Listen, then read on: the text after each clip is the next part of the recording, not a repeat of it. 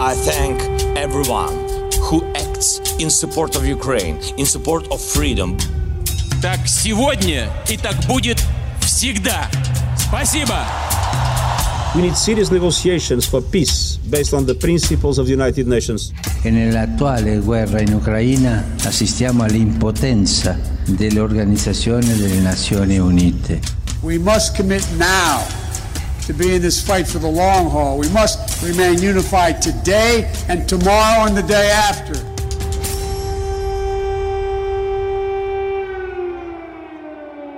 Viva! Seja novamente bem-vindo ao Bloco de Leste. Este é o podcast semanal do Expresso dedicado à guerra na Ucrânia. Aqui, todas as semanas, olhamos para o que de mais relevante está a passar no conflito no leste da Europa. Procuramos ir além da espuma dos dias e ajudar os ouvintes a navegar no nevoeiro da informação que nos chega em permanência sobre a maior guerra na Europa desde a Segunda Guerra Mundial. Nesta nova temporada do Bloco de Leste, eu conto com a ajuda de duas das maiores especialistas neste conflito que nos habituámos a ler, ver e ouvir ao longo deste tempo. Elas são a Lívia Franco e a Sandra Fernandes, ambas investigadoras e professoras universitárias, que estarão comigo de forma alternada. Hoje eu tenho aqui a Sandra Fernandes, da Universidade do Minho, e vamos aproveitar o programa para olhar novamente para a União Europeia, que já vai uh, no nono pacote de sanções à Rússia e que se prepara para enfrentar as dificuldades, que são muitas, do inverno. Será que a Europa uh, vai continuar a manter-se unida? Russia continues to bring death and devastation to Ukraine. It is deliberately targeting civilians and civilian infrastructure. It is seeking to paralyze the country at the beginning of the winter. But we stand by Ukraine and we will make Russia pay for its cruelty. Viva Sandra! O, o, som que acabamos de ouvir é de von der Leyen, a alemã que lidera os destinos da União Europeia, a falar de unidade e do tal novo pacote de medidas contra o regime uh, de Putin. Vamos partir hoje à conversa precisamente deste ponto. Como é que está a União Europeia nesta altura em termos da unidade face à guerra, quando estamos a chegar já ao fim do ano de 2022? Viva Martim! Bem, a questão aqui da união, é? da união da União Europeia é, tem sido o tema central uh, da resposta da União Europeia e não é bem à guerra, é à própria Rússia, porque uh, convém lembrar que a Rússia é o tema externo, digamos assim, que mais tem dividido os europeus ao longo dos anos, ou seja, o tema que mais dividiu os Estados-membros da União Europeia entre eles até agora foi precisamente a Rússia. Portanto, esta união e uh, a capacidade de manter estas sanções e de as fazer evoluir para o patamar seguinte, não é? temos agora o nono pacote, é, do meu ponto de vista, um autêntico milagre político, porque eu recordo-me de, eh, de, conversar com o representante da União Europeia eh, em Moscovo, hum, que estava em funções na altura das primeiras sanções, e lembro-me que, a lembro que a primeira vez que a União Europeia adotou sanções contra a Rússia foi precisamente por causa da Ucrânia em 2014. Uhum. Um, ele, eh, enfim, partilhou comigo que no início era um autêntico desespero e não fazia ideia, queria conseguir esse tal milagre, não é? E tem acontecido, portanto, elas são renovadas a cada seis meses já temos as sanções que começaram em 2014 e agora temos as novas sanções para uh, uh, sancionar a Rússia da agressão militar à Ucrânia. Sim, mas, mas, do ponto de vista do, do tal milagre que tu dizes que é a manutenção da unidade, eu insisto num ponto que já foi falado aqui: existem brechas ou não? Porque, por exemplo, ainda esta semana assistimos a uma reunião europeia em que, para se desbloquear um pacote de ajuda um, precisamente à Ucrânia, foi preciso contornar um conjunto de regras para evitar o veto da Hungria, que por sua vez também está numa espécie de litígio com a União Europeia uh, por causa de, uh, de verbas para uh, a reconstrução e o desenvolvimento do país e das dúvidas que há face ao Estado de Direito na Hungria. Bom, isto para dizer o quê? Essa unidade, esse milagre é para manter ou não? Bem, eu acho que neste momento a, a, a União da União Europeia face ao objetivo político de apoiar os ucranianos e isolar a Rússia parece-me intocável, não é? Até porque o, o, a medida mais recente, o pacote mais recente adotado, o grande pacote recente adotado pelo Conselho da União Europeia, que chega a 18 bilhões de euros, é, tem por ideia de providenciar. 18, 18, 18 mil milhões. 18, Mil é, é milhões, muito. Exatamente, é muito dinheiro, sim.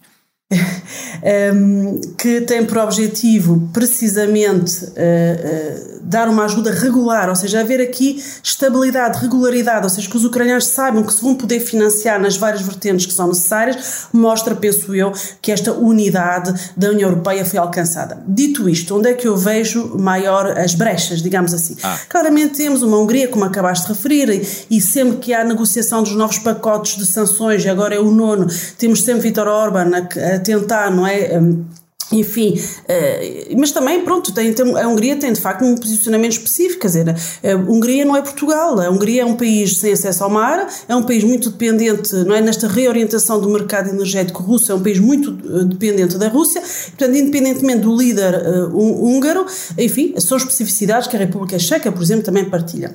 Mas onde é que eu vejo as possibilidades, ou as previsões de brechas? É no pós-guerra, não é? É o que é que vai ser a nossa relação com a Rússia. E aqui há uma divisão profunda, não é? Em que podemos, para simplificar, colocar os europeus ocidentais de um lado e a Europa de leste do outro. Os europeus de leste têm uma visão da Rússia muito mais problemática, não é? Do que os ocidentais, é histórica, e para eles vai ser preciso isolar ou pelo menos continuar a conter a Rússia. E, eu recordo e, e temos à cabeça uh, desses países, por exemplo, a Polónia, que assumiu um Sim, papel exatamente. crescente nos últimos meses. Pronto, e estás a ler os meus pensamentos porque eu ia falar de Lech Walesa, que foi o antigo líder de, do Solidarnosc, que no verão passado uh, veio dizer que para ele a solução uh, para a atual situação de conflito é uh, que a Rússia se transforme num país muito mais pequeno e menos populoso do que é agora, porque é a única forma de controlar o imperialismo russo. Portanto, isto é, não é, temos esse extremo. Do lado dos ocidentais, a ideia, e temos o presidente Macron à cabeça, com a ideia que é preciso reintegrar a Rússia é, no novo, na nova arquitetura da segurança europeia e na nova comunidade europeia. Portanto, isto será com certeza o pós-guerra e a relação com a Rússia. Penso que aí as divisões serão, porventura, mais visíveis e mais, mais chatas de lidar é, com elas. É, quer assim. dizer, a, a, grande questão do pós-guerra é que não sabemos exatamente quando é que vai acontecer e, portanto, desse ponto de vista, as brechas não serão para agora, digo eu, previsivelmente. Eh, já falámos duas vezes hoje aqui do chamado nono pacote de sanções. Eh, nas últimas semanas, aliás, ainda no último programa aqui, eh, falámos, por exemplo, novas medidas de, de, de controle do preço a que o petróleo russo é vendido, etc. Houve muitas medidas. Porquê nove pacotes? Um não bastou? Ou seja, fomos tímidos nos primeiros pacotes de sanções, eles não estão a resultar, porque é que já vamos Uh, no nono, e eu relembro que foram desde o sistema financeiro uh, russo, uh, os próprios oligarcas, a deslocação de cidadãos russos, os cereais, petróleo, energia. Bem, já fomos aqui a muita coisa. e provavelmente para muitos dos cidadãos europeus e portugueses, naturalmente, quando se fala em nono, pacotes, nono pacote de sanções, fica aqui um bocadinho a dúvida. Isto não está a resultar? Bom, eu acho que não há dúvida nenhuma, Martim, absolutamente nenhuma, e vamos já esclarecer, uh, esclarecer essa questão. Uh, o nono pacote uh, não, não quer dizer que os anteriores não funcionaram. E foi muito claro desde o início que os europeus, não é, quando precisamente apresentaram-se à Frente Unida, não é, que é, que é um milagre, continuo a dizer, não é? Mas que agora foi alcançada, um, decidiram que iam adotar medidas incrementalmente, não é? E o objetivo, mais uma vez, lembrar aos ouvintes que não é fazer cair o presidente Putin. O objetivo é atingir o esforço de guerra russo. O objetivo não é uh, uh, atingir, infelizmente, claro que são atingidos, não é os próprios russos no seu dia a dia. O objetivo é travar o esforço de guerra uh, de, do presidente Putin. Portanto, as sanções são conhecidas. Um, este nono pacote vem criar uma pressão adicional, portanto, nós temos que ver os números, um, dois, três, não é até o nono pacote, como Sim. patamares mais elevados de pressão e não como falhanço dos anteriores. Okay. Há aqui uma lógica e ela é coerente e. Um, os efeitos uh, já estão a ser vistos, há uma certa desconexão da economia russa não é, de, de, do, do, mundo e uh, há claramente efeitos já notáveis, nomeadamente na indústria automóvel um, um, russa e, uh, enfim, a economia russa sofre de inflação, vai sofrer de recessão também e os, os efeitos não são esperados não eram esperados logo no, no imediato, mas já estamos a ver efeitos e estão para, são para ser difundidos ao longo do tempo e estamos aqui, digamos assim, eh, com um bocadinho a ideia que esses pacotes, não é? São um bocadinho apertar o cerco à Rússia, digamos assim, não é? Ah, mas como, se, como se fosse um cinto que vai eh, apertando sim. em torno de, de, da capacidade sim, russa. Sim, sim, asfixiar, asfixiar, Exatamente. Uh, mas é asfixiar o esforço de guerra de, de Putin, não é? Mesmo esse o objetivo. Mas, mas ainda é assim, por exemplo, um dos pontos que é muito falado é que, apesar da chamada uh, mudança da, da, dependência energética europeia face à Rússia, o Estado russo este ano uh, recebeu uh, somas inimagináveis, ainda assim, pela venda do seu petróleo. Isto é. Um, nós estamos de facto a conseguir ser independentes energeticamente da Rússia? Falta muito? Onde é que tu situarias a discussão neste, neste ponto? Bom, eu situo a discussão deste ponto na ideia que a União Europeia está a aprender as lições, não é? Está a tirar as lições de más opções anteriores, à cabeça a Alemanha, não é? Na gestão da interdependência energética com a Rússia. Claramente, Rússia e União Europeia eram altamente interdependentes, o que politicamente era julgado como uma arma por parte de Moscou. A partir do momento em que temos uma guerra, o regresso da guerra, não é? Clássica de agressão à Europa, é impossível continuar com o mesmo padrão de uh, defender não é, uma série de valores, um, ehm, defender uma Europa não é, com uh, países que sejam respeitados nas suas soberanias, uhum. nos seus territórios, uhum. e, uh, e ter uma relação muito pragmática, muito utilitária com a Rússia. Esse modelo acabou. Implodiu completamente com a guerra. E, portanto, nós partimos não é, de uma relação altamente interdependente que julgava politicamente a desfavor da União Europeia e desde o dia uh, 24 de fevereiro uh, uh, é a questão da coerência. A União Europeia, de facto, não pode continuar a financiar o esforço de guerra russo através do seu principal trunfo, que é gás e petróleo, essencialmente. E, e, portanto, e agora, e agora dependemos de quem? Agora, não, mas deixa-me só acabar Sim, aqui esta, esta, esta, questão que é importante. Portanto, o ponto de partida é uma uma dependência muito alta e uh, o, o, que, o que temos até ao, até ao fim deste mês é uma redução de 90% total não é? de, de, de, de, compras de petróleo, de gás e de, de outros produtos.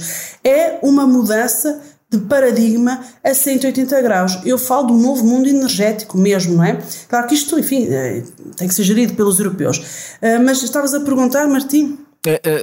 ou seja, hum, a minha dúvida aqui é um, hoje em dia é mais ou menos consensual que houve ali um erro na política que fez uh, com que a Europa se tornasse demasiado dependente energeticamente da Rússia, com os resultados que tivemos depois.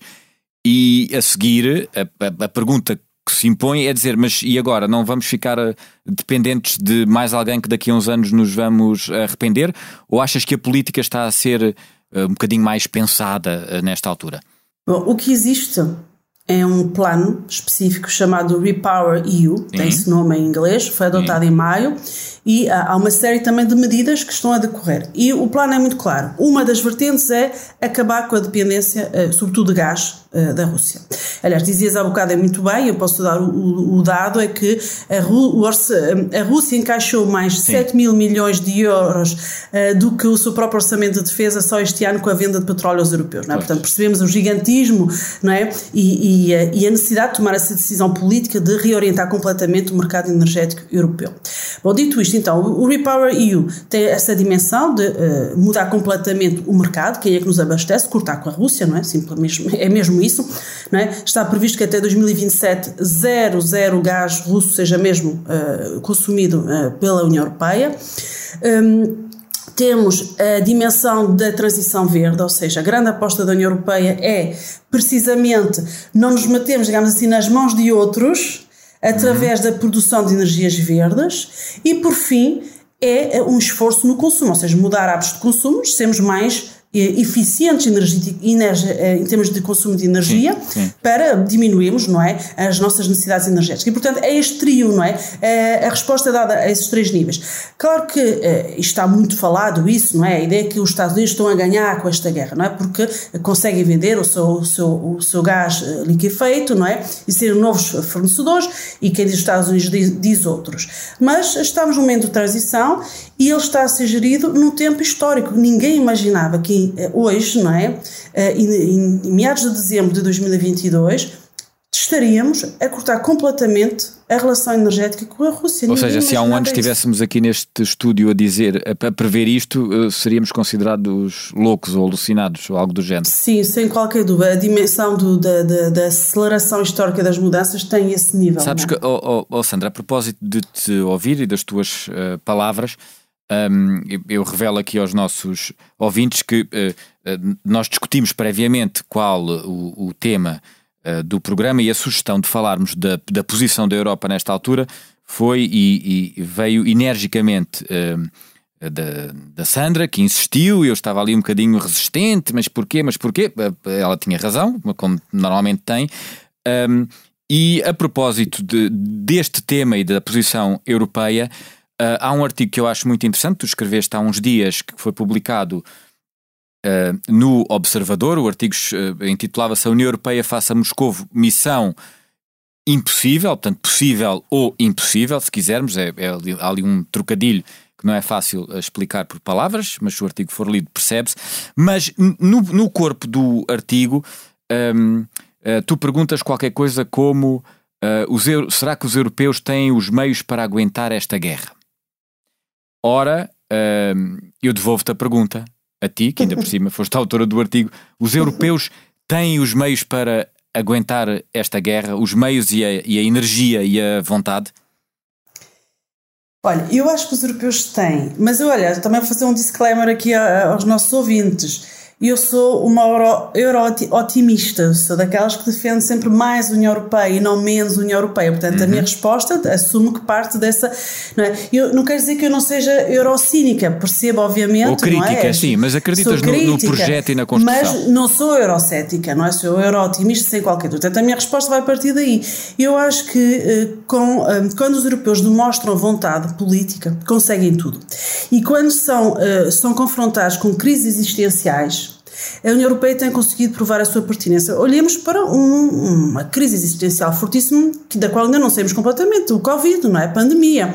Não está escrito em nenhum tratado da União Europeia, os europeus não eram obrigados a fazer uma gestão conjunta da crise e da compra das vacinas, não é? E quando estava tudo fechado, tudo isolado, o, uh, o, os representantes, os nossos, os, os, o português também lá estava, não é? os nossos embaixadores em Bruxelas reuniam-se todas as semanas para encontrar soluções, para, para pôr as coisas em comum, portanto, é possível. Deixa-me só, deixa só acrescentar e relembrar que ainda no final de 2021 Uh, o Expresso elegeu como figura internacional do ano, precisamente pelo que tu dizias, hum? um, a líder da Comissão Europeia, von der Leyen, alemã. Exatamente. Exatamente pelo papel é, é. agregador e congregador e de motor que conseguiu ter uh, uh, nesta matéria.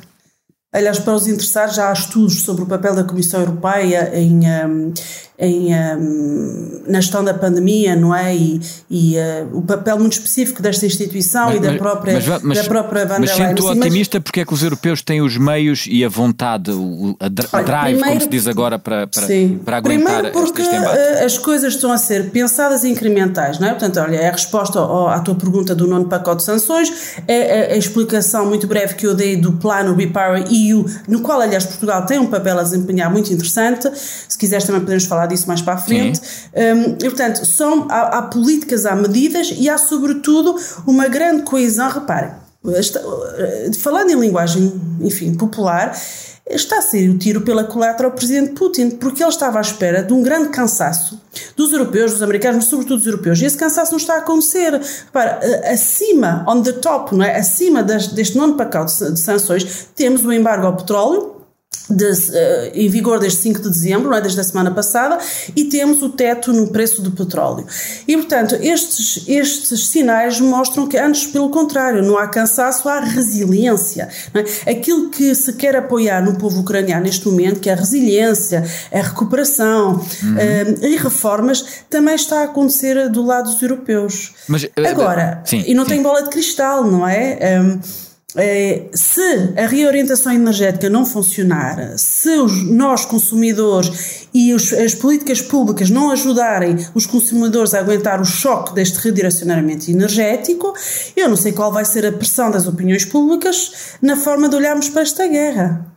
Mas o comboio está em marcha e está em marcha a uma velocidade muito grande. A Ucrânia já tem estatuto de candidato não é? à União Europeia. vamos, vamos a, esse, a esse ponto do candidato Um, há um ponto que eu gostaria também de abordar contigo hoje que tem que ver com o papel de Portugal. Uh, porque falamos sempre, quando falamos de, da guerra e do posicionamento europeu, de um posicionamento em, em bloco, se quisermos, uh, mas podemos olhar um bocadinho mais especificamente para o papel português, uh, porque eu eventualmente estarei enganado, mas eu, eu, sinto alguma resistência, por exemplo, em relação uh, ao pedido de adesão à União Europeia por parte da Ucrânia. Concordas?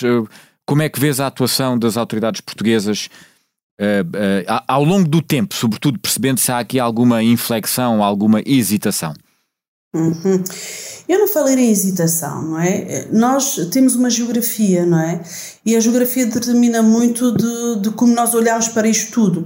Eu acho que é inegável que Portugal joga mesmo uh, com com a Carta da Solidariedade. Ou seja, isto não está posto em dúvida. Portugal é solidário nesta união da União Europeia, com as medidas que são necessárias e, um, no entanto, nós estamos numa geografia que, eh, com uh, o alargamento à Ucrânia e à Moldávia, uh, nós vamos ter, obviamente, uma, novamente uma descentragem, não é? Geopolítica ainda mais para leste daquilo que é a União Europeia, como aconteceu com o alargamento de 2004. É? Tornando-nos é? mais periféricos ainda. Mais periféricos e uh, também com as nossas deficiências. Nós sabemos que temos um problema, não é, eh, estrutural de uh, produtividade, não é, que nos dificulta muito o, o, desenvolvimento da nossa economia nos critérios, não é, uh, uh, estabelecidos já há muito tempo, não é, na estratégia de Lisboa, que foi entretanto evoluindo e sendo reformada. Um, Ainda há umas semanas entanto, o Expresso noticiava que a Roménia se prepara para ultrapassar Portugal nos tais critérios, precisamente. E, e, é neste balanço, não é, que nós olhamos para o alargamento, obviamente com muita solidariedade face àquilo que é a leitura geopolítica do mesmo, acho que não há qualquer dúvida sobre isso, mas depois temos que olhar também para aquilo que é uh, o impacto do nosso enquadramento nacional e a nossa economia. Mas uh, diria, uh, diria aqui, do ponto de vista mais político, que Portugal tem evoluído de uma forma muito interessante como Estado membro da União Europeia e vou dar um exemplo agora do pacote de, de, das várias medidas sucessivas para pôr em prática o Repower EU, ou seja, o novo plano. Uh, Isso é o tal, estratégia... ponto, o tal ponto que dizias que ainda querias falar hoje, não é? Exatamente. sim. sim. sim a nova estratégia energética da União Europeia. Um, Portugal, primeiro politicamente, não é, uh, uh, mostrou ser muito mais do que um bom aluno da União Europeia não é? Portugal tem ganho muitas credenciais, muita legitimidade no seio do convívio dos Estados-membros e tem sido cada vez mais um mais ativo, não é? Tem havido um ativismo político de Portugal em impulsionar certas agendas. Foi claramente o caso uh, da política marítima europeia. Nós vemos isso quando nós temos as presidências, ainda tivemos uma o ano passado em 2021 e Aliás, na altura também fomos o impulsionador da Estratégia de Lisboa para uma nova visão do que é o desenvolvimento económico do espaço europeu, para, eh, enfim, conseguir o que os americanos conseguiam na altura e que nós não conseguíamos. Mas nesta é? altura também estamos a ter esse papel ativo? Neste momento, eu julgo que continuamos a ter uh, essa, esse reconhecimento, esse ativismo. Eu lembro que o ano passado foi fundamental a presidência da União Europeia para uh, o, um, enfim, tudo o que é a ambição de energias verdes por parte da União Europeia, não é, da transição energética, foi durante a nossa presidência, e há esse reconhecimento e, portanto, eu acho que Portugal tem ganho voz e tem, tem passado, como eu digo, de, uma, de um estatuto de, bom, de mero bom aluno a mais ativo, não é, uh, na União Europeia. E isso é notável, dada a dimensão do país, não é? Que os nossos dirigentes gostam de ver como uma potência média, mas eu, como académico, vejo como um Estado pequeno. Um, e o exemplo concreto, o Repower EU, um, nesta, nesta história de cortarmos completamente a relação energética com a Rússia, hum. Para além de outras, mas que vamos ter que reatar pontos, porque é o nosso vizinho, não sai dali, é o maior vizinho europeu que nós temos, é a Rússia. Um, Portugal, através precisamente da solução de um problema que andava aí bastante, enfim, é, complicado por causa do veto francês, não é? nós tínhamos a ambição de trazer um gasoduto não é? que, que passasse também por Portugal para trazer uh, uh, gás ao resto da Europa.